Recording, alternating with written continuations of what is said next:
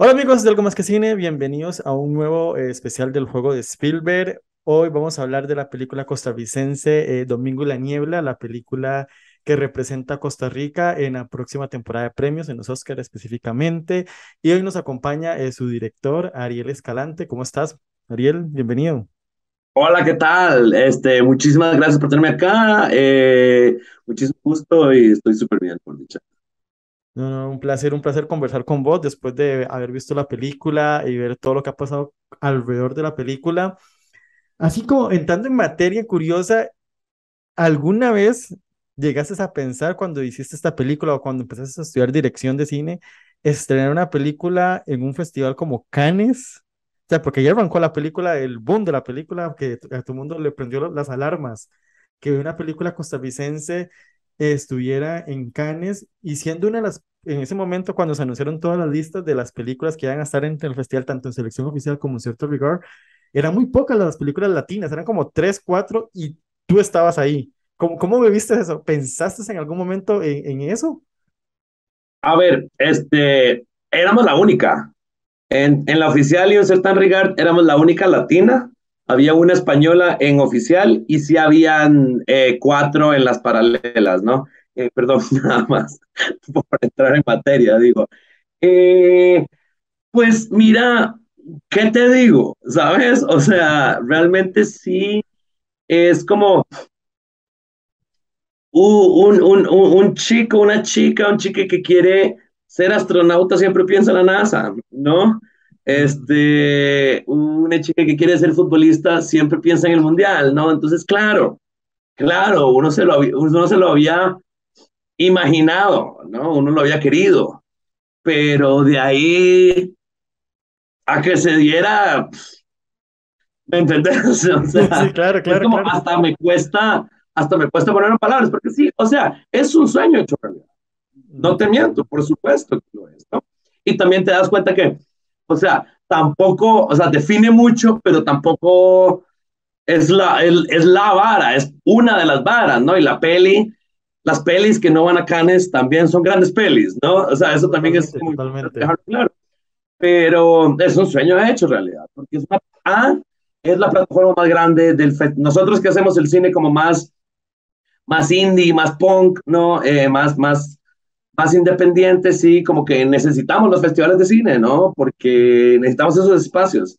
Y ahí vamos armando Burum Boom, como nos ha estado pasando con Domingo, para ya poder traérselas a ustedes al, a los cines comerciales y poder meterle hombro, por así decirle, a las producciones de Hollywood, ¿no? Si no, es muy difícil, ¿verdad? Eh, y esta es la plataforma más grande, ¿no? De todas. Entonces, sí es como, está muy, muy cool por lo que hace por la peli, ¿no? Eh, y por otro lado, en esa peli es- pasaron las películas que me marcaron, ¿no? Las directoras y los directores que admiro o admiré o admiraré, ¿me entendés? Entonces sí es como, a título personal, eh, pues no es poca cosa, ¿no? Sí es el cumplimiento de un sueño y sí es como, ante todo, una esperanza hacia futuro. Sí, sí, es que Cannes lo que hace es poner en las películas en el mapa y darles un empujón de publicidad porque cuando le pones el sello ahí, cuando inicia la película o ves en el póster y dices, hostia, es una película que estuvo en Cannes. Y uno como eh, amante del cine, que me encanta escribir, hablar sobre cine, entonces siempre soy muy pendiente de lo que estrena en Cannes, por lo mismo, porque sale muy buen contenido y cuando vi el nombre, yo, yo me levanté en la madrugada, yo estaba viendo la ceremonia donde anuncian todas las películas, súper, súper fan de Cannes. Y vi el, vi el título y cuando empecé a averiguar yo quién es esta película, dónde salió, hasta que pum, y todo el mundo empezó a escribir, "Ah, hay una película de Costa Rica, de latina ahí, en Ca-", y fue así como, muy bueno, pero dejemos eso ahí para hablar un poco de la película, después ya volvemos a ver todo lo que pasa en Cannes y todo lo que sigue. ¿Cómo nace Domingo y la Niebla? Porque esa es tu segunda película, ¿cómo, cómo, cómo, la, cómo naces este proyecto? Es un proyecto eh, muy, muy apasionante, intrigante, misterioso, y una película incluso hasta un poco diferente en lo que se ha hecho Costa Rica en los últimos años en el cine. Mira, pues a mí el tema del duelo siempre me ha cautivado mucho, ¿no? O sea, mi, mi peli anterior, El sonido de las cosas, los cortos que, que hice antes de esa peli, ¿no? O sea, siempre giraban alrededor del duelo y es un tema que, del que aparentemente no me canso, ¿no? Entonces, el duelo viene por ahí, como que sí quería hablar un poquito sobre eso, ¿no? eh, y luego me dio mucha como gana de meterle la loquera, ¿me entiendes? Por así decirlo, ¿no? O sea, quería explorar cosas de género, de género cinematográfico, quiero decir, ¿verdad? Quería hacer una película que no fuera solo un drama, sino muchas otras cosas, ¿no? Eh, siento que los costarricenses, o sea, les costarricenses, somos, tenemos una conexión con la naturaleza impresionante, ¿no? O sea, espiritual, si se quiere decir así, ¿no? O sea, es imposible, es imposible que estando tan cerca no, no, no, no podamos conectarnos, ¿no? Entonces, como que quería explorar por ahí, y bueno, a mí me pasa que la niebla es mi elemento favorito, ¿no? Te digo así, desde niño siempre me encantaba el ver desde casa las montañas y, y, y, las nubes y decir, algún día puedo llegar hacia las nubes y llegar a las nubes y darte cuenta que no existen, ¿sabes? Hasta cierto punto, ¿sabes? No puedes como saltar sobre ellas como Mario Bros, ¿sabes? por ahí va, ¿no? Entonces, digamos, más allá de si creo o si creemos o no en el más allá, era una cuestión como decir, el cine nos permite esto, ¿no? El cine lo único que necesita, lo único que exige el cine de quien lo hace y de quien lo ve es imaginación, ¿no? Entonces como que me pareció, Tuanis, esta idea de hablar de una puerta al más allá a través de la niebla.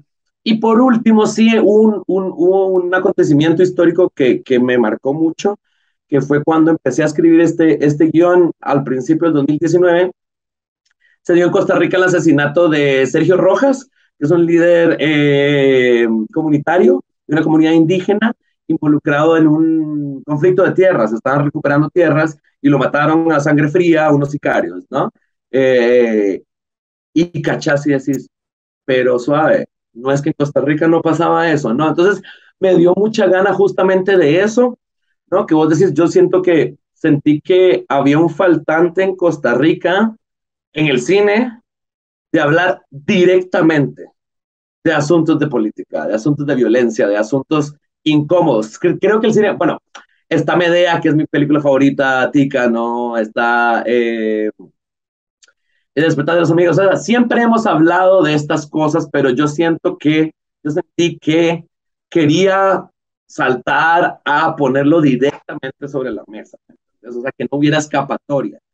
Y luego viene, eh, mientras estaba todavía desarrollando no sé qué, no sé cuánto, eh, viene el asesinato de Jerry Rivera, que era el líder comunitario que tomó el, el, el, puesto de Sergio después de su asesinato, a quien también asesinan, ¿no? Entonces, fue como muy gracioso, o sea, no, no gracioso, obviamente. no, me disculpo, esa no era la palabra que quería. Digo, pero fue muy irónico, eso sí.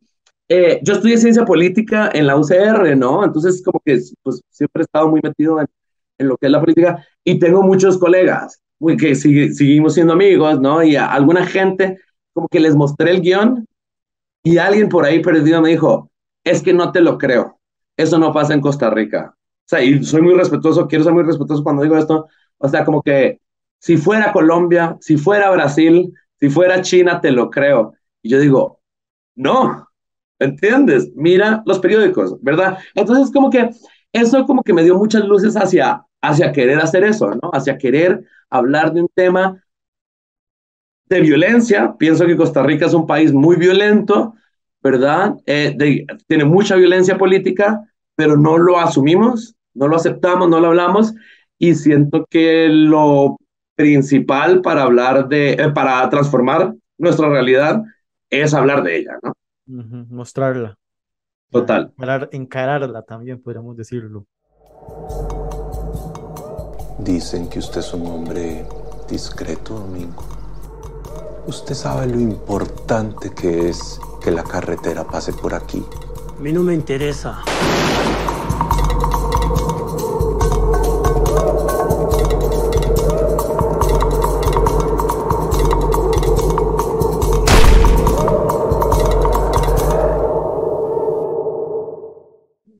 Todo fue, todo fue uno, muy uno piensa en, en, en, países latinos violentos, pues nunca piensa en Costa Rica realmente te piensas en Colombia, México, este, no sé, tal vez algún otro país, Nicaragua, el, Guatemala, El Salvador, todos países que tienen los mares y todo esto.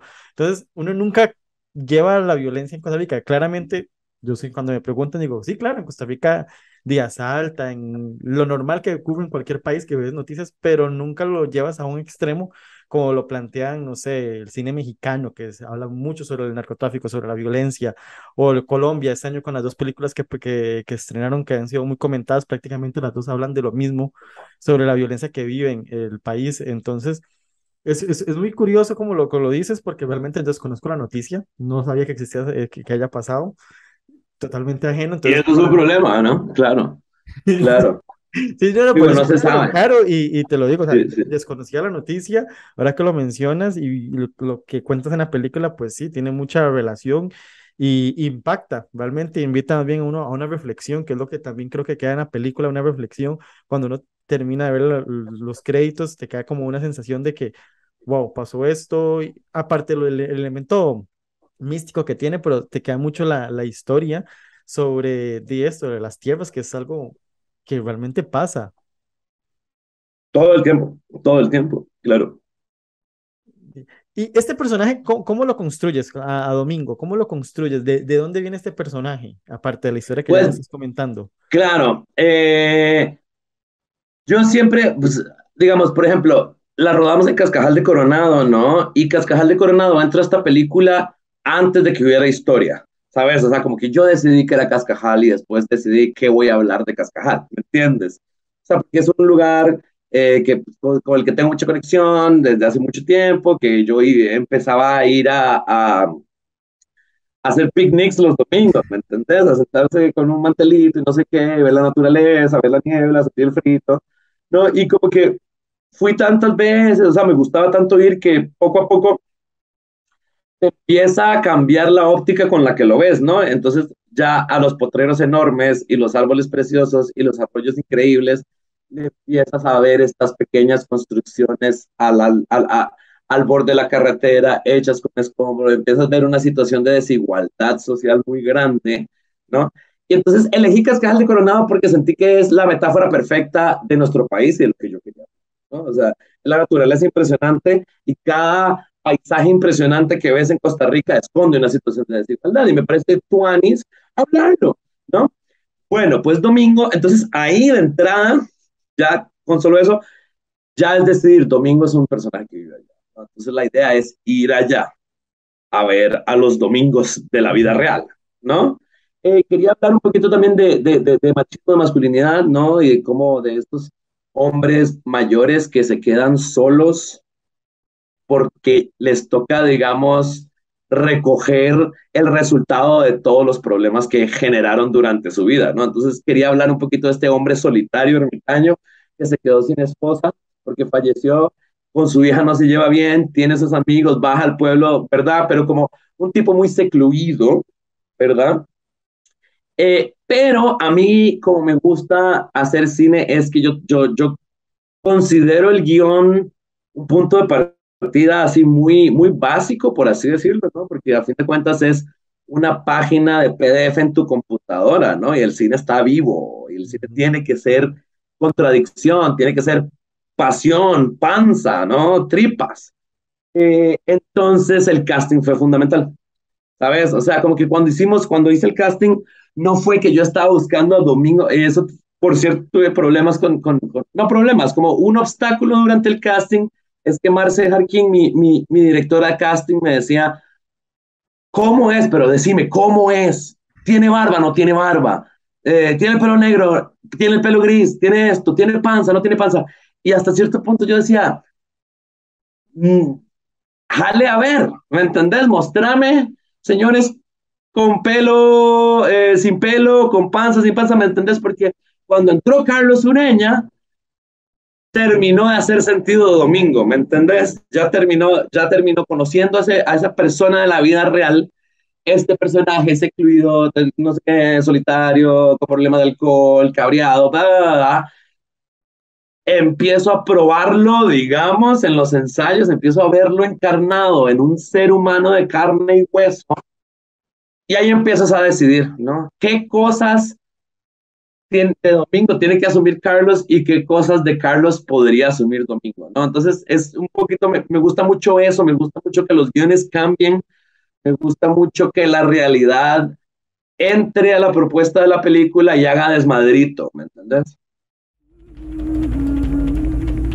Que ya vio la hora. Usted sabe que yo no tengo reloj. A Paco medio hueva. Desde la tarde yo luego que anda así. ¡Salga, cobarde! ¿Qué va a pensar tu hija, huevón? Vámonos. Vamos, tranquilo. ¡Hueputa!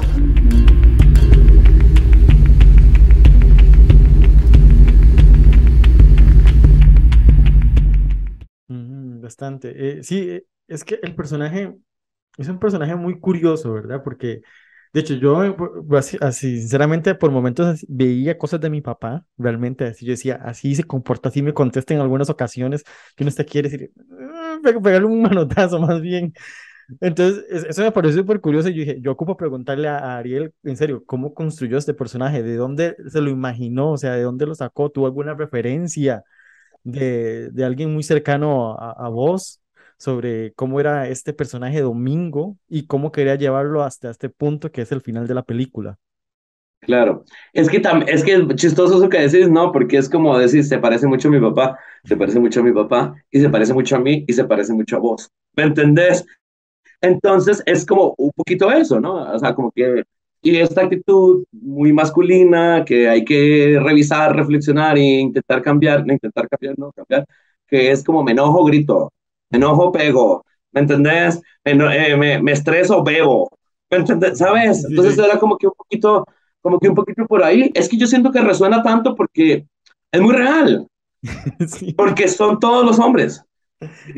¿Me entiendes? Somos todos nosotros, hasta cierto punto, obvio que no, pero sí era como un deseo de, de eso, igual los otros personajes, ¿no? Es como decir, quería hablar sobre, no, estos personajes masculinos, mayores, con mucha, eh, eh, como confrontados a situaciones muy adversas, puestos en este caso contra la espada de la pared, que no necesariamente tienen los mejores recursos emocionales, ¿no? Para lidiar con su situación, y por eso, pues, Paco, por eso Jendrik, por eso esto, por eso el otro, ¿no? Entonces, como, como quería mucho viajar por ahí, quería mucho viajar por cómo, por cómo vamos a utilizar esta película para decir cosas que, que, que para aportar a, a, como sociedad, llevarnos hacia adelante, ¿no? Hasta cierto punto.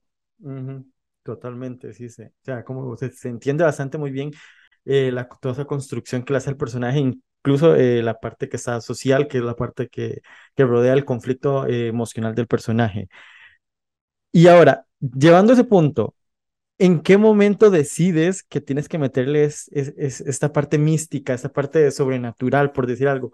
¿Cómo lo, llevas a, ese terreno? Porque estás contando algo político, poniendo un personaje muy coloquial de, Costa Rica, ¿verdad? Como es el, hombre masculino de pero también tiene este elemento sobrenatural que lo acompaña. ¿En qué momento crees que este personaje sí se transporta en esa niebla, literalmente? Claro, claro. Mira, yo quería hacer una película con muchas capas, ¿sabes? O sea, es, es, es vacilón porque te digo, Cascajal vino antes del, que la película, pero la niebla vino antes de la política, hasta cierto punto, ¿sabes? O sea, como que Ujú. sí quería hacer algo que bordeara, no bordeara, o sea, que profundizara en géneros. Entonces, ahí fue como la película, es un drama, pero también tiene mucho de acción, también tiene mucho de western, también tiene mucho de sobrenatural, ¿no? A nieblar a lo divertido. O sea, claramente eso era como una de las cosas que más me, me, me gustaban, ¿no? De hacer esta película, porque digo, es eso, ¿no? Sin imaginación no hay cine y quería como que se, me se nos fuera la mano imaginando, ¿me entiendes? O sea, como generar una experiencia que cueste ver. Ojalá que nadie nunca haya visto, pero eso ya no me toca a mí eh, juzgarlo, ¿me entendés? Pero que cueste ver, que no sea común, ¿no? Eh, y es eso, como que me interesa mucho lo atmosférico y siento que lo que quería era un poquito más que ser contundente con, con, con esto, la historia, pa, pa, pa, pa, pa, pa, es decir, quiero que salgan del cine diciendo, me siento como raro, ¿me ¿entendés? O sea, como que sí me dio miedillo, o sí esto, o qué vacilón, y siento que es muy chido porque... Sí, que haya como eh, una, una conversación de entre, wow, man, ¿qué, qué es esta niebla? Porque la, la niebla al final se vuelve roja y todo, entonces uno se queda como... Porque Pero ahorita quería spoilers, entrar en eso, en los spoilers. colores de la, de la película, porque los colores, yo estaba viendo la película y son súper, aparte que sí mantiene ese frío, esa atmósfera de, de que el lugar se ve frío realmente, sea, yo no conozco Cascajal, pero yo me lo imagino ya frío viendo la película, como que hice, aquí tengo que ir con un abrigo de esos de esquimal. Total, total, no. Y la, y la decisión de cómo hacerla fue muy, muy, muy importante. O sea, como que siempre quise, siempre quisimos hacer una película muy punk, siempre quisimos hacerla. La rodamos entre siete personas, eh, fue un crew súper reducido. Eh, Nico, el fotógrafo, no tenía, no tenía asistentes, ¿sabes? Casi, no. Has visto que a veces los crews cinematográficos son de 40 personas y hay ocho personas en el, en el equipo de cámara. Realmente nosotros teníamos solo uno. ¿no? Entonces, como que, por ejemplo, teníamos una cámara grande y muy chiva, que es con la que se hacen las pelis de Netflix, ponele, por decirte algo, ¿no? Y una muy chiquitita, que era menos chiva. Entonces decidimos la chiquitita. ¿Por qué? Porque la chiquitita nos permitía eh, que Nico trabajara solo, nos permitía que no hubiera mucha gente rodeando a los actores y las actrices cuando estábamos necesitando intimidad, que nos permitía saltarnos una cerca cruzar un río como parándonos solo en las piedritas, atravesar un campo lleno de boñiga y llegar a filmar a donde queríamos filmar. Entonces, como que todo fue muy portátil, apostamos por eso, ¿no? Todo fue muy portátil, todo fue muy express, todo fue muy coherente con nuestra realidad como cineastas costarricenses y los presupuestos que manejamos, ¿no? Entonces, la niebla, cuando llegó el punto de hacer la niebla, claramente no podemos confiar en la niebla en la naturaleza porque no se comporta como un ente humano, ¿no? Que era lo que estaba buscando. Entonces, pues tenemos dos opciones. La podemos hacer con CGI, ¿no? Con, con, computadora, como se hace en Hollywood.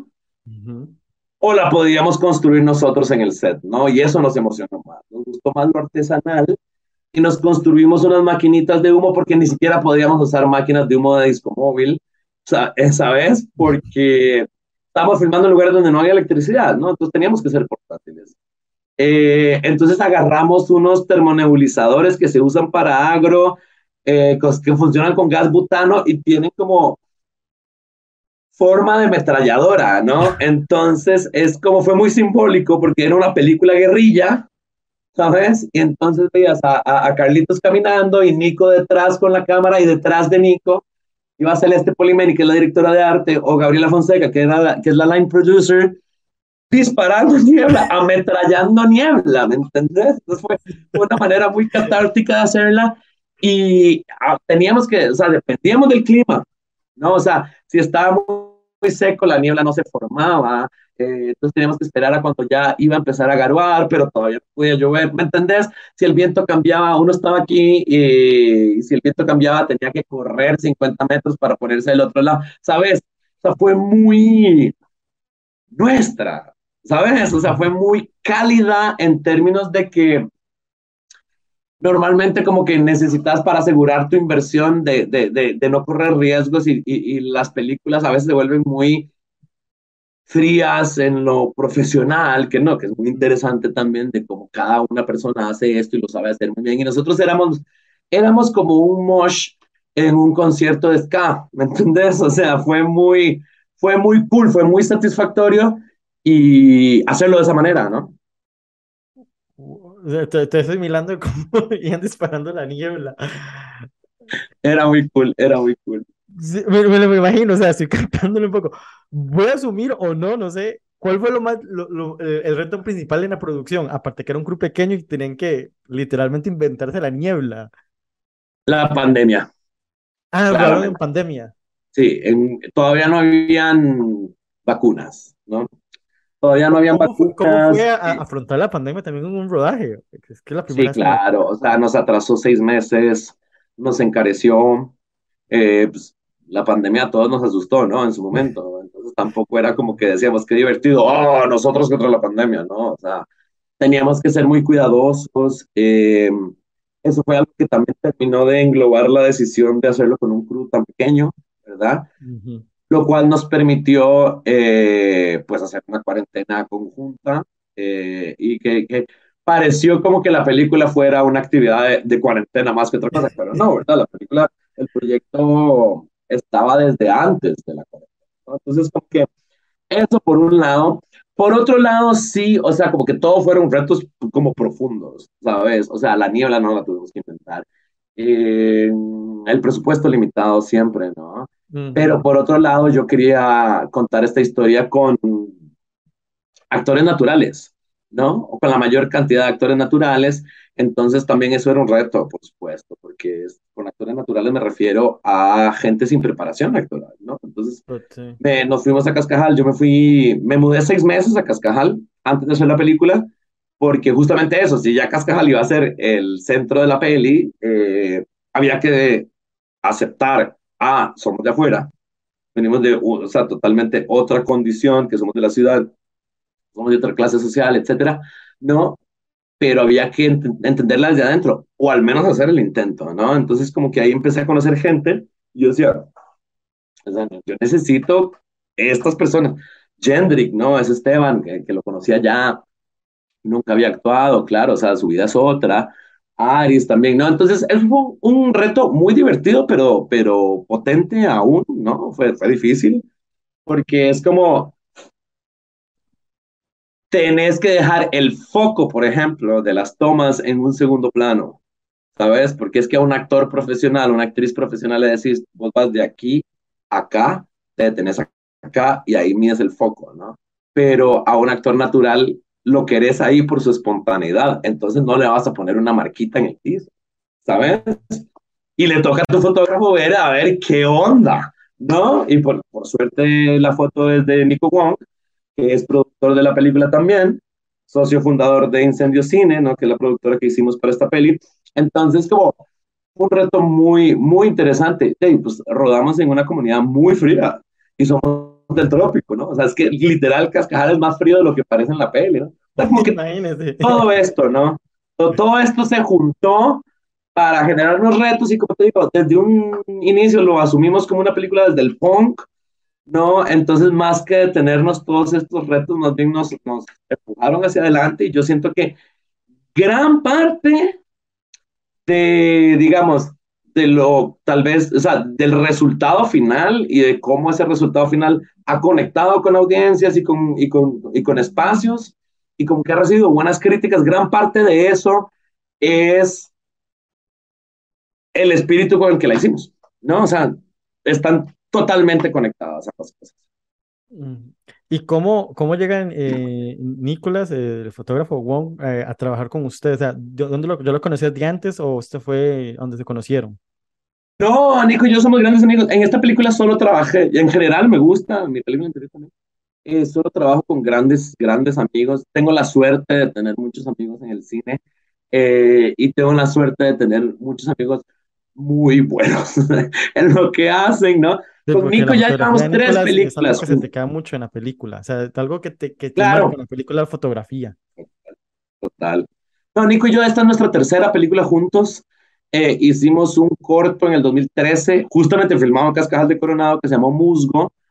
Eh, hicimos una película en el 2014, que se estrenó en el 2016, un largo que se llama El sonido de las cosas. Ujú. Y esta es nuestra tercera película juntos. Y para esta película eh, queríamos ambos eh, que, que, que Nico no solo fuera fotógrafo, sino también fuera productor. Eh, entonces Nico estuvo en el proyecto desde el principio, o sea, es, es parte de la casa productora, entonces, o sea, eh, nos reuníamos durante, igual que con Felipe Zúñiga, ¿no? Que es el otro socio nuestro, eh, también productor, eh, y con Gabriela Fonseca, nos juntábamos durante ocho horas una vez por semana a hablar de la película, ¿no? No, no fue que Nico entró como fotógrafo, que es lo usual, que entró un mes y medio antes de empezar la película, ¿sabes? Sino que él acompañó el proceso narrativo igual que Feli, igual que Gabriela, desde el inicio. Mm, entiendo. Ahora sí, quiero hablar de los colores, porque esos colores, Ok. principalmente los de la ropa de Domingo, siempre resaltan en todo momento. ¿Por qué? Ujú. Porque esa capa amarilla, porque esa suéter vino, porque Claro. es- es- es- siempre está todo el plano eh, verde, gris, pero la capa amarilla, hasta el final que se apaga y se entiende por qué, pero ¿cuál fue el motivo de hacer esa capa amarilla así? Bueno, justo estaba conversando con ahora, ahora eh, Celeste Polimeni es la directora de arte de la película y Celeste Polimeni eh, es de formación artista visual, ¿no? Entonces, como que fue una figura clave eh, a la hora de aportar hacia construir ese mundo, ¿no? Claro, o sea, entonces yo siento que yo rechazo mucho la idea de que quien dirige tiene que ser el genio y el dios o la genia o la diosa de todo y tener todas las respuestas. Me gusta mucho que cada quien, que cada uno aporte lo que sepa, ¿no? ¿Verdad? Entonces, como que, recuerdo un día andábamos con Celeste por, por, por Cascajal, este, ya no, o sea, ya, ya estábamos ahí como en el trabajo de campo, ¿no? Ya la película como que tenía una célula ya en, y estábamos en una tarde y vimos pasar a un vaquero llevando las vacas del potrero a, a, al establo y lo vimos con, con, con, una, con una capa, pero era azul. Este, y dijimos, es, Celeste se le ocurrió inmediatamente, dijo, pongamos una capa, pero que sea amarilla, porque claro, porque es parte de este, el personaje es parte del ambiente, pero se separa de él también, ¿no? Él es especial, él es distinto a todas las personas de ese pueblo porque él se comunica con un muerto, ¿no? Entonces era un poquito eso, era un poquito las ganas de construir también. A mí me gusta mucho como eh, el cine verlo como desde un punto de vista muy marxista en términos de que, de, de, de que me gusta más la contradicción y el choque que la armonía me gusta más cuando los elementos van cada uno por un lado y al final se juntan en una sola idea, ¿no? Entonces, por eso también la música, normalmente cuando ves una película de horror, la música tiende a ser muy drone y cuando ves una película como de realismo social, la, el, la música tiende a ser de alguna manera, o una película de campo, y nosotros le metimos música electrónica porque justamente, ¿me entiendes? Porque queremos, siempre que se te ocurre una primera idea, tenés que ver creo yo, retarla, ¿sabes? Y cada vez que sentís que algo es esperable, tenés que hacer lo contrario, ¿no? Entonces, los colores, por otro lado, eh, era una propuesta, ¿no? Que se hizo desde, la dirección de arte de resaltar cositas que, que hablaran de los personajes, ¿no? Porque claro, entre el azul del cielo, el verde del monte y el gris de la, de la niebla, todos en pareja. Y una vez que todos en pareja, ahí tenés como el canvas perfecto para dirigir la mirada del espectador hacia donde querés, ¿no? Que es domingo. ¿verdad? y también fue muy lúdica esta película, ¿sabes? Como la hicimos como muy, a alguien se le ocurría algo y fue como, démosle. Y si hacemos esto, y si la niebla es de este color o de esto, no sé qué, ¿y qué tal si, eh, sabes? Entonces fue como muy, muy, como te digo, eh, muy de estar ahí, o sea, como que ese rodaje creo que nunca lo voy a poder replicar en el resto de mi vida porque sí fue muy una situación de poca gente, de mucha intimidad y de mucha, un espíritu como de muy, repito, digo esta palabra un montón, me encanta, muy punk, en términos de que íbamos a retar todo, nada era rígido, el guion decía unas cosas, pero es como, pff, estamos aquí y hay algo que es más chiva, lo vamos a hacer, no, lo vamos a hacer. Te, te dabas esa libertad de, de ser algo más espontáneo, por decir algo, improvisar. Total. Le dejamos la puerta abierta a la realidad en caso de que quería entrar y creo que entró y entró muy bien. Pues sí, quedó, quedó muy bien, eh, técnicamente quedó muy, muy, muy bien todo el apartado técnico, porque me encantó el, el uso del sonido, sea, como se, se, entiende que no tienen tanto presupuesto, entonces utilizan el sonido como para llevar al espectador a donde sea, para, para, que uno entienda lo que está pasando. No necesitas verlo, porque eso a mí me estresa mucho en muchas películas que te lo subrayan y te lo vuelven a poner y yo ya, ya, ya entendí lo que pasó. Uh -huh. Pero aquella película uh -huh. me gustó mucho en ese sentido de que yo decía, sí, no tenían el presupuesto para ir a poner la planadora ahí donde va a uno, el, el sonido y ver el personaje nada más viendo, te dice todo, no necesitas la imagen y eso realmente me gustó y te lo aplaudo porque es es, es, bastante genial. O sea, que se nota que hay una dirección y saben cuáles son sus limitaciones, pero al mismo tiempo no te lo impide para contar la historia. Y eso es claro. genial. Claro. Pero mira, te quería contar, por ejemplo, eh, lo de la planadora. En algún momento sí, sí, o sea, sí existía la posibilidad de mostrar la carretera, ¿no?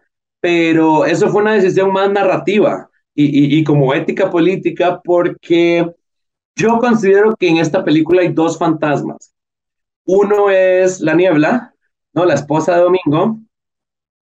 Y el segundo es el progreso, ¿no? El fantasma del progreso, esa, esa planadora económica, política, que destroza y le pasa por encima a quien le dé la gana, ¿no?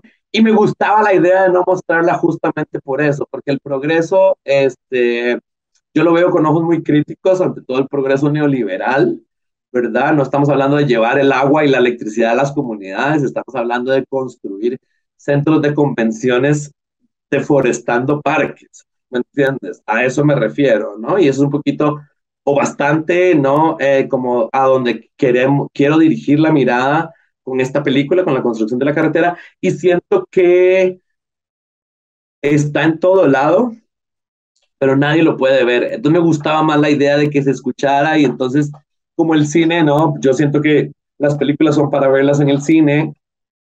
En el cine es una habitación que está llena de sonido, puedes tirar un sonido atrás o adelante, no sé qué, y de repente la carretera está en todos lados, pero no la ves, ¿no? Es un fantasma, es un fantasma que va ahí destruyendo todo a su paso, entonces como, como ese tipo de cosas las pensábamos desde ahí, ¿no? O sea, de cómo hacer propuestas estéticas que se salieran de lo común, ¿no?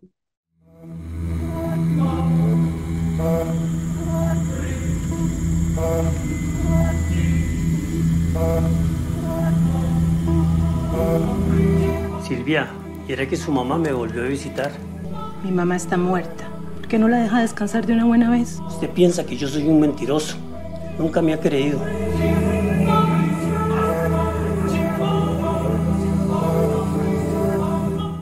Sí, no, como digo, el sonido, o sea, dos cosas que me quedaron muy marcadas de la película, la fotografía y el sonido, porque están muy bien utilizados y forman parte de la historia, o sea, no simplemente están porque son recursos para la película, sino siento que llegan a pertenecer al contar la historia, contar eso de, de, de, la, de lo que está pasando, los, las balaceras, las motos, ¿verdad? Que las escuchas en todo momento, medio se ven por ahí, así. O sea, entonces es un recurso que va formando parte de la historia y a mí personalmente me gustó.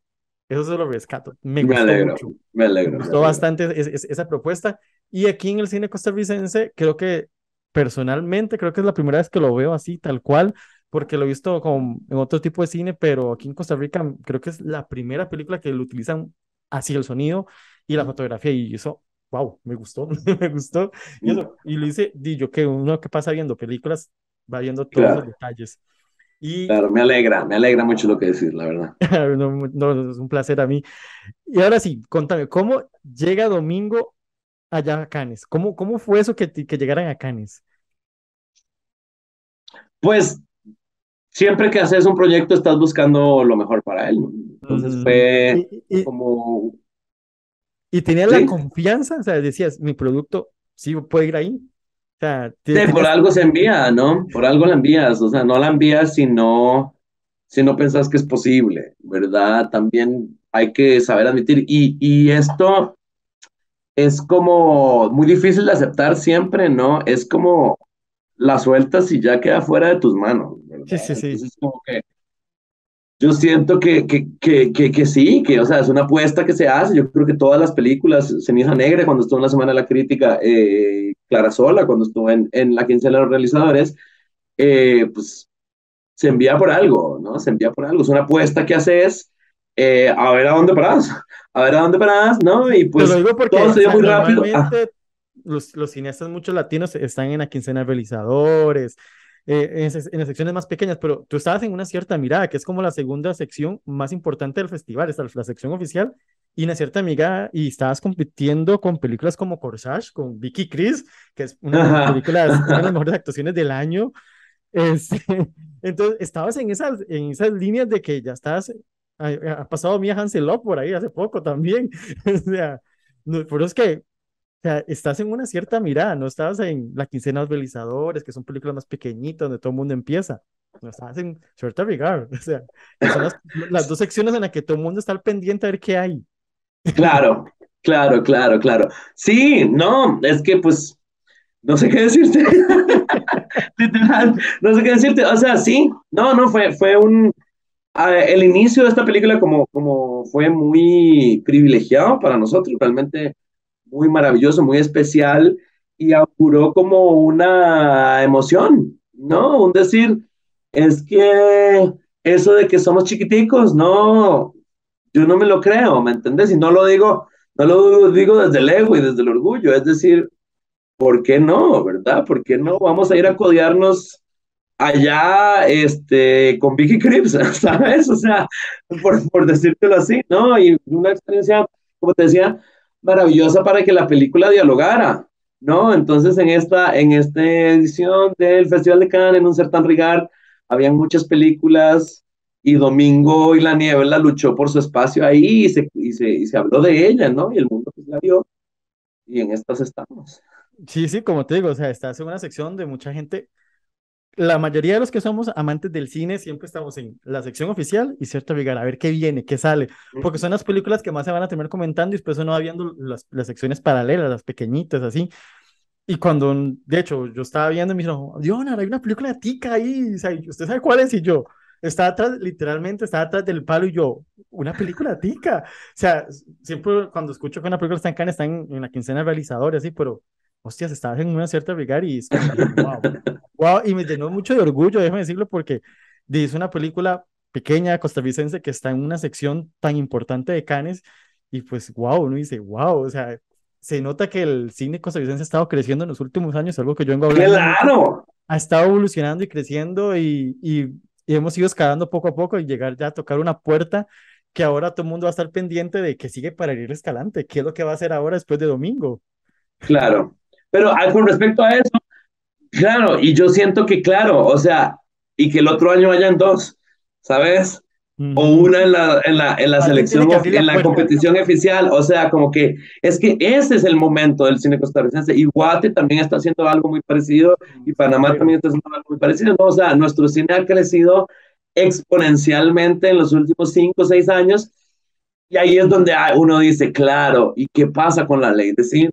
¿Qué pasa con la Asamblea Legislativa? ¿Qué pasa con el Ministerio de Comercio Exterior? ¿No? O sea, ¿qué pasa con que esta generación de cineastas que nos conocemos desde hace 15 años, cuando éramos chamaquites con un sueño, ahora lo estamos haciendo realidad y ahí está Ceniza Negra y ahí está Medea y ahí está eh, Clara Sola y ahí está Domingo y la Niebla, ¿me entendés? Que son películas que el mundo está hablando de ellas y más bien este gobierno ahora quiere recortar Sí, ¿no? y los 100 millones que se le quiere quitar a el centro de cine son dos películas y media que Ujú. podría apoyar el, el, el, el, el, eh, nuestro país, ¿no? Entonces, tras de que ya era difícil y por primera vez una película costarricense va al Festival de Cannes, a la selección oficial, ahora, para el próximo año, van a haber 250% menos de posibilidades que eso pase. Y decís, ¿de dónde vienen estas decisiones? ¿no? O sea, realmente es una cuestión muy, muy como de ponernos a pensar, ¿verdad? ¿De qué decisiones tomamos como país? Sí, Porque no tiene, vez, en mi opinión, no tiene La sentido. cuchara, hace poco, hace como unos meses para atrás, escuché a X persona, no pienso decir el nombre porque ni me interesa, eh, está en asamblea y dijo que un país podría vivir sin cultura, bien, bien, unos cuantos años. Y yo, o sea, un país sin cultura no es nada. Si un país no, no impulsa la cultura, indiferentemente el área, el arte, el cine, lo que sea, ¿qué queda en el país? O sea, que si les quita la cultura, si les quita ese apoyo que se ha estado creciendo en Costa Rica en los últimos años sobre improvisar la cultura, meter más arte a las personas que busquen esto, o sea, yo me quedé así como, o sea, en serio, eso, por eso Sí. votaron muchas personas, pero es otro tema y no pienso meterme en ese, en ese No, no, es que hay que meterse, hay que meterse en ese tema. Es que eso es justo el punto, creo yo. ¿no? Eso es lo importante de que Domingo y la Niebla estén en las carteleras ahorita, darnos cuenta la Ujú. potencia que hay en Costa Rica, les artistas costarricenses, les cineastas principalmente, quiero hablar de, del cine, que es la que yo hago y la que más he estudiado y la que más, de la que soy parte, hemos llegado a un nivel de madurez, como te digo, que de- desde los últimos cinco años ha sido una explosión de que el mundo está preguntándose, o sea, Variety en Estados Unidos o Screen Daily en Inglaterra hacen artículos que dicen qué está pasando con Costa Rica, por qué están haciendo tan buen cine, ¿sabes? Sí, porque estamos Y- hablando que y- hace poco también El despertar de las hormigas fue la primera película nominada al Goya. Nominada a un Goya, ¿verdad? O sea, estamos hablando, estamos hablando de de, de ya no es, no es, o sea, no es lo que era hace 10 años. Sin embargo, los presupuestos, o sea, la calidad de nuestro cine va para arriba y los presupuestos van para abajo, ¿no? Y decís, yo no estoy de acuerdo, yo no estoy de acuerdo y no me voy a quedar callado y ahí les mando mi película. Aprovechemos y movamos cosas, aprovechemos y movamos cosas, ¿no? Sí, totalmente. Sí, como te digo, escuché ese comentario y fue como demasiado asqueroso. Yo decía, ¿pero qué? Más bien, Costa Rica más bien hasta se puede vender para que venga mucha gente a filmar aquí a Costa Rica, afuera también, explotar, porque Costa Rica tiene mucha belleza para, para explotar. Uno camina por un bosque y dice, uy, aquí puedo hacer un slasher bien bueno ahí. ya, se, te da, y creo que Domingo en la Niebla, eh, cómo explota el ambiente, te dice lo rico que es Costa Rica para filmar. O sea, y es algo que, que vale la pena eh, decirlo, y yo creo que ojalá se haga una ley de cine y se aprueben y se aproveche para crear más cosas y hacer muchas cosas de muy buena calidad, porque como lo has mencionado, varias películas que hemos comentado aquí, ese son películas de muy buena calidad en, técnicamente, o sea, se, se, ve la fotografía, el sonido, la, la, puesta en escena, se ve muy buena y eso te, te, dice que el, el, cine de aquí de Costa Rica está creciendo. Tal vez a pasos más o menos medianos, pero va creciendo y va por un buen camino que podemos llegar muy bien a, mucho más allá de, de, lo que queda. O sea, queda mucho camino y vale la pena seguir ese camino y seguir apoyando esa buena calidad. Claro, claro. O sea, yo siento que no es ojalá, es que es imperativo. O sea, una, una democracia que no invierta en cultura no es una democracia. Y si Costa Rica quiere seguirse diciendo democracia, tiene que invertir en su cultura. Eso está clarísimo. No lo digo yo, lo dice la Organización de, las Naciones Unidas, ¿me entiendes? Entonces, realmente es un discurso contradictorio. Eh, decirnos la, la democracia más, más antigua de Centroamérica, pero digo, no estamos invirtiendo ni queriendo escuchar nuestras voces, ¿no? Entonces, pues... Por algo será, y, vemos que este señor presidente este, pasa atacando a la prensa y así a los que le, lo critican o le, le hablan en la cara, y entonces empiezan a atacar como que uno, los medios de comunicación son los, son los enemigos, y igualmente no, no son, no son los enemigos de nadie, simplemente uno expone y habla, y yo creo que el cine es un arte que habla y cuenta sobre la realidad o más o menos de la realidad de, de la sociedad actual como te digo, lo de Costa Rica sobre las tenencias de tierras, pues sí se escucha, pero realmente uno no lo sabe al 100%. Y ya verlo en una película y dice, ok, sí, en Costa Rica también puede pasar estas cosas, o no sabía que pasaban esas cosas. Y yo creo que es una carta de la que te dice que de la sociedad que somos y cómo podemos ir cambiando y cómo podemos ir reflejándonos, viéndonos eh, cara a cara con nuestra realidad. Porque algo que tiene el cine mexicano y es que muestra, más bien, últimamente está criticando que el cine mexicano está demasiado enfocado en mostrar la realidad es la contraria, más bien, tanto la realidad que uno ya tiene una visión de México como, ay, suave, ahí asaltan, ahí matan en cada esquina. y realmente no, pero entonces más bien se está buscando ahora cambiarle la tuerca un poco y mostrar un, poco más de ficción, no tan, tan real. Yo creo que Costa Rica puede jugar con esas dos vertientes ahorita, la realidad y la ficción. Y yo creo que Domingo en la Niebla es ese, es ese primer paso de jugar la realidad con la ficción y quedó apenas, quedó apenas el, el Me llega, me llega, me llega, me llega. dale, dale. Y ahora, ¿qué más? Ahora que, que, tienes algún proyecto en mente, me contaste la espada que estás viendo en México, no estás en Costa Rica ahora. Sí, sí, ahorita estoy residiendo en México, desde hace un ratito voy a estar por allá un, un rato, eso no significa que vaya necesariamente a filmar solo en México, ¿verdad? Este, son dos cosas distintas. Ahorita estoy pues eh, moviendo varios proyectos, creo que estoy cercano a que algo interesante suceda. Todavía no, no es chance, no, no es tiempo de referirse a ellos como en específico, ¿no? Pero sí estoy muy emocionado porque, claro, como que el boom boom que se ha armado alrededor de Domingo me ha permitido explorar como opciones que me interesan mucho, ¿no? Y también, este, ahora dentro de Incendios Cine, me va tocar moverme a, la silla, bueno, exclusivamente de producción, ¿no? Y estamos trabajando eh, en el desarrollo del nuevo largometraje dirigido por Felipe Zúñiga, que es uno de los productores de Domingo la Niebla, ¿no? Entonces también nos estamos moviendo hacia ahí, como que para nosotros Incendios Cine no es solo eh, Domingo la Niebla y no es solo Ariel Escalante Mesa dirigiendo, sino es como un, un, movimiento más colectivo, un movimiento no más de que queremos, es más un tipo de cine que queremos hacer, un cine como incendiario, por supuesto.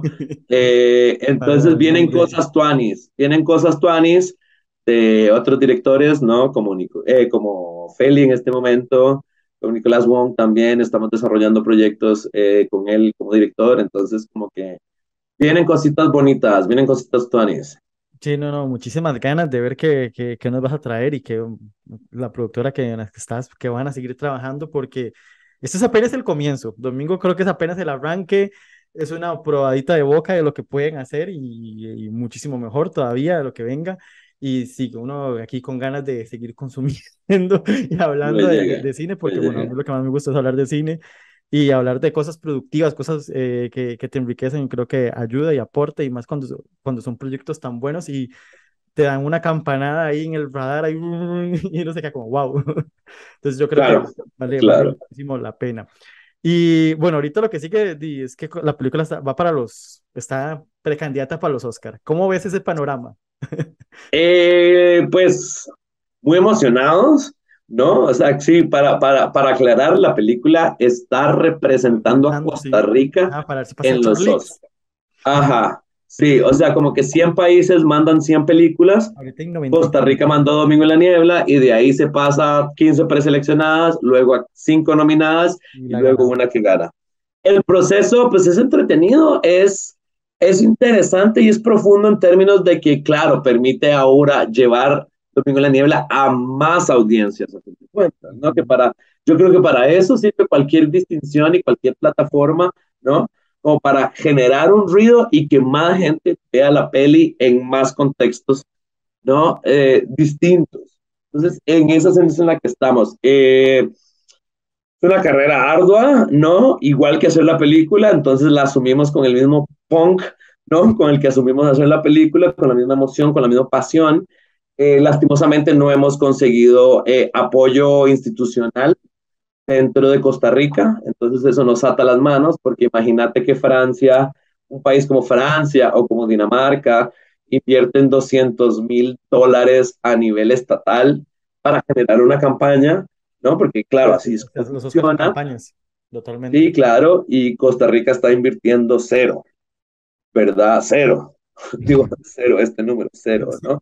Entonces, pues sí, es un poco triste, ¿no? Es un poco triste que, que en términos institucionales eh, bien. No se logre. es eso, que después, si la película consigue algún reconocimiento, ahorita que estuvo en Cannes, se hartan de decir, uy, la película tica, pero el gobierno, cero, o sea, apoyo cero, pero se hartan de... No, ojo, ojo, yo sí quiero dejar algo clarísimo. La institución del Centro de Cine, el Centro de Costarricense de Producción Cinematográfica, financió esta película a través de su fondo, el Fauno, de manera fundamental. O sea, sin el Estado de Costa Rica no hay Domingo en la Niebla. Eso está clarísimo. Eso sí lo tengo clarísimo y quiero que todo el mundo lo tenga clarísimo. Eh, le agradezco millonadas a Ana Xochitl Alarcón cuando fue directora del Centro de Cine que gestionó, eh, o sea, que fue cuando recibimos el, el, el, premio después de una deliberación de un jurado internacional, ¿no? Eh, y la gestión de Raciel del Toro. No, o sea, no es, el Centro Costarricense de Producción Cinematográfica ha logrado acompañarnos, acompañarnos como cineastas este, desde hace algunos años y sí ha sido muy eh, anuente y muy inteligente a la hora de medirle el pulso a lo que estamos haciendo los cineastas y acompañados. Ya hay otras instituciones y hay como una, una, una, un aparato y un deseo, ¿no? De una dirección de, de, de, de, que es sistémica también, que no nos apoya, que no nos apoya del todo, ¿no? Entonces ahí sí hay un, hay un problema que solo se puede curar con una ley de cine, porque como no tenemos ley de cine, entonces, por ejemplo, hay años en donde sí se ha logrado un presupuesto para hacer una campaña para los Oscars, ¿no? O sea, donde sí este, las instituciones que son más como del mundo comercio exterior, eh, que están involucradas en esto, sí han logrado, ¿no? Generar recursos para que eso suceda. Pero como no hay ley de cine, no es ley. Entonces dependemos todos los años de hacer una gestión extra, digamos. Entonces, eh, eh, una de cal y una de arena, ¿no? Entonces, para eso necesitamos una, una ley de cine, para que ya no nos puedan cortar más, para que se institucionalice. Yo creo que los cineastas en Costa Rica hemos sido muy claros en dar ese paso y hacer estas películas que llegan a esos lugares, ¿no? Y necesitamos que el resto de las instituciones eh, y del aparato estatal de la talla y se dé cuenta este, a qué nivel hemos llegado y cómo hemos puesto arriba el nombre de Costa Rica, porque yo siento que Costa Rica tiene que tener representación en todo lado. Sí, existe el fútbol, entonces al mundial queremos ir, lo que hablábamos, ¿no? O sea, existe ciencia en Costa Rica, entonces a la NASA tenemos que ir, existe el cine en Costa Rica, al Oscar tenemos que ir. Es que toca, no toca. Y ojalá que, que, que, demos el paso y que tengamos esa ley de cine para poder seguir creciendo y seguir haciendo producciones de calidad y seguir exportándolo, porque al final el cine también exporta y te vende el paisaje, te vende la, el país como turismo también, que al final Costa Rica tiene mucho turismo, y llevar esas películas y que las películas crezcan y la gente empiece a ver y dicen, uy, wow, y que ir a Costa Rica, conocer aquí, aquí lugares, así, etcétera. Yo creo que el cine también es una ventana para vendernos no es simplemente para contar una historia, sino también para vendernos como país, de que mucha gente quiera ver, uy, el cine colombiano, el cine mexicano, también ver el cine tico, que exista ese cine. Total, total. Porque eso nos expresa, eso nos, nos queda ver como una sociedad inteligente, una sociedad que se piensa a sí misma, que se reflexiona, que quiere transformarse, ¿no? Entonces, claro, vendemos nuestro paisaje, obvio, es impresionante, ¿no? Y queremos que la gente venga y apoya nuestra economía desde ahí, pero también queremos que nos consideren una sociedad madura, ¿no? Y creo que el cine es la mejor manera de lograr eso. Totalmente, o sea, totalmente. Creo que vale la pena este, que exista esa ley y que podamos seguir eh, creciendo como industria, al final, porque queremos ser una industria, que no nos quedemos ahí con una, que salga una que otra película ahí por año, no, no, queremos ser una industria y que puedan seguir escuchando muchas voces, muchos talentos, conocer muchas personas que están pulseándola, trabajando y que muchos terminan yéndose fuera del país porque aquí en Costa Rica no tienen el chance, no tienen las oportunidades y si hubiera una ley y si empezamos a crear una industria, mucha gente estaría aquí trabajando y más bien vendrían de afuera a buscarnos, y valga la pena decirlo. Pero bueno, muchísimas gracias Ariel por acompañarme a hablar sobre Domingo de Niebla, muchísimas felicidades y muchos éxitos en lo que venga y no que nos prepare, ¿verdad? Este, ya tocaste una puerta, ya nos metiste en Canes y ahora queremos seguir ahí. Ojalá que podamos seguir ahí y que vos puedas volver ahí y crecer y pasar a selección oficial, ya no cierto obligar, sino también en selección oficial. me llega, me llega, ¿no? Y también gente maravillosa que está haciendo cine maravilloso en Costa Rica. Ojalá que las películas que vengan eh, les vaya también como a las películas que han estado viniendo, ¿no? Sí, sí, que sí. Yo les quiero invitar yo les quiero invitar a que vayan al cine, de verdad. La película eh, pues salió ayer, jueves 3 de noviembre, y pues es una película de que eso, de lo que hablamos, ¿no? Que junta muchas cosas, muchas capas, muchos géneros. Tiene un poco de comedia, tiene un poco de acción, tiene mucho de drama, tiene mucho de western, tiene mucho de sobrenatural, ¿no? Creo que es una experiencia eh, contundente, ¿no? Y pues nada, el apoyo de la gente, o sea, las hicimos para que se vieran, claramente, ¿no? O sea, aquí se cierra un ciclo que no se puede cerrar a menos de que ustedes vayan al cine. Eh, ojalá este fin de semana, porque el primer fin de semana es importantísimo para la permanencia de la película, ¿no? En, en, en, en, el cine. A mí siempre me pasa como que tal película, ¿la viste? No, ma, es que, no sé, es que de ahí las estrenan y ya rápido las quitan, como si fuera, ¿sabes? Cuestión nuestra. Pero ¿por qué hacen eso? Y yo, porque no las vas a ver, hombre, ¿sabes? Entonces, como que creo que hay que correr al cine ya, hoy, mañana, domingo, son cruciales para poder estar hablando de que quizás esta película todavía esté en diciembre, ¿me entendés? Y que la mayoría de costarricenses, la mayor parte de costarricenses puedan verla. Sí, ojalá, ojalá, este, súper recomendable. Este, ya nuestro colega, eh, ya, subimos la crítica, ya la, la escribió uno de los chicos que escribe con nosotros, nuestro colega Fabricio, ahí la puedes ver. y muchísimas gracias a Ariel por, por acompañarnos, eh, totalmente la gente invitado para que vayan al cine y la vean y la apoyen, apoyen el buen cine costarricense, que es el que vale la pena apoyar, el que vale la pena seguir pulseando y construyendo que haya más películas como Domingo y la Niebla que nos orgullece hablar de ellas y comentarlas y venderlas afuera del mundo, que, que todo el mundo la, me ha preguntado que cuándo la veía, que no sé qué, ya la vi, ahí está, y vale la pena, y aquí está Ariel para que nos, nos hable sobre ella. Muchísimas gracias, estamos conversando y, y, como digo, mayores éxitos en todo, ojalá que Costa Rica cruce esa shortlist, que es el primer gran paso, y después subir a las 5 y bueno, ahí, ahí veremos qué sigue, pero ya... Vamos equipo, vamos equipo, a celebrar, ahí vamos, por ahí vamos. Muchísimas gracias. Muchísimas gracias, Leonardo. Un placer y yo me despido, así que nos vamos con musiquita y, y volvemos en el próximo episodio del juego de Spielberg.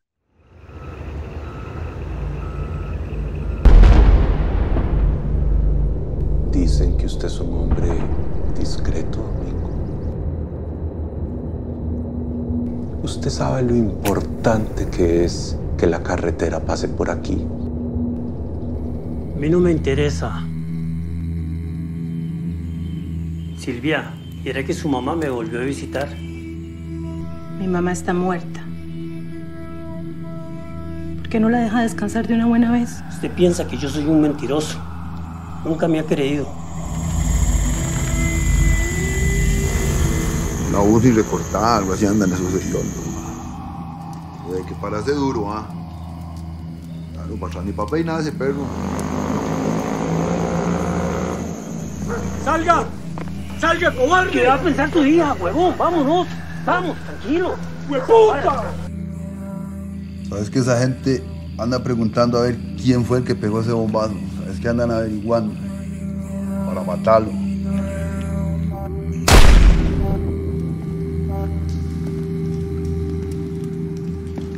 Si yo me voy del rancho, usted no me va a encontrar. Y si yo me muero, usted no me va a buscar.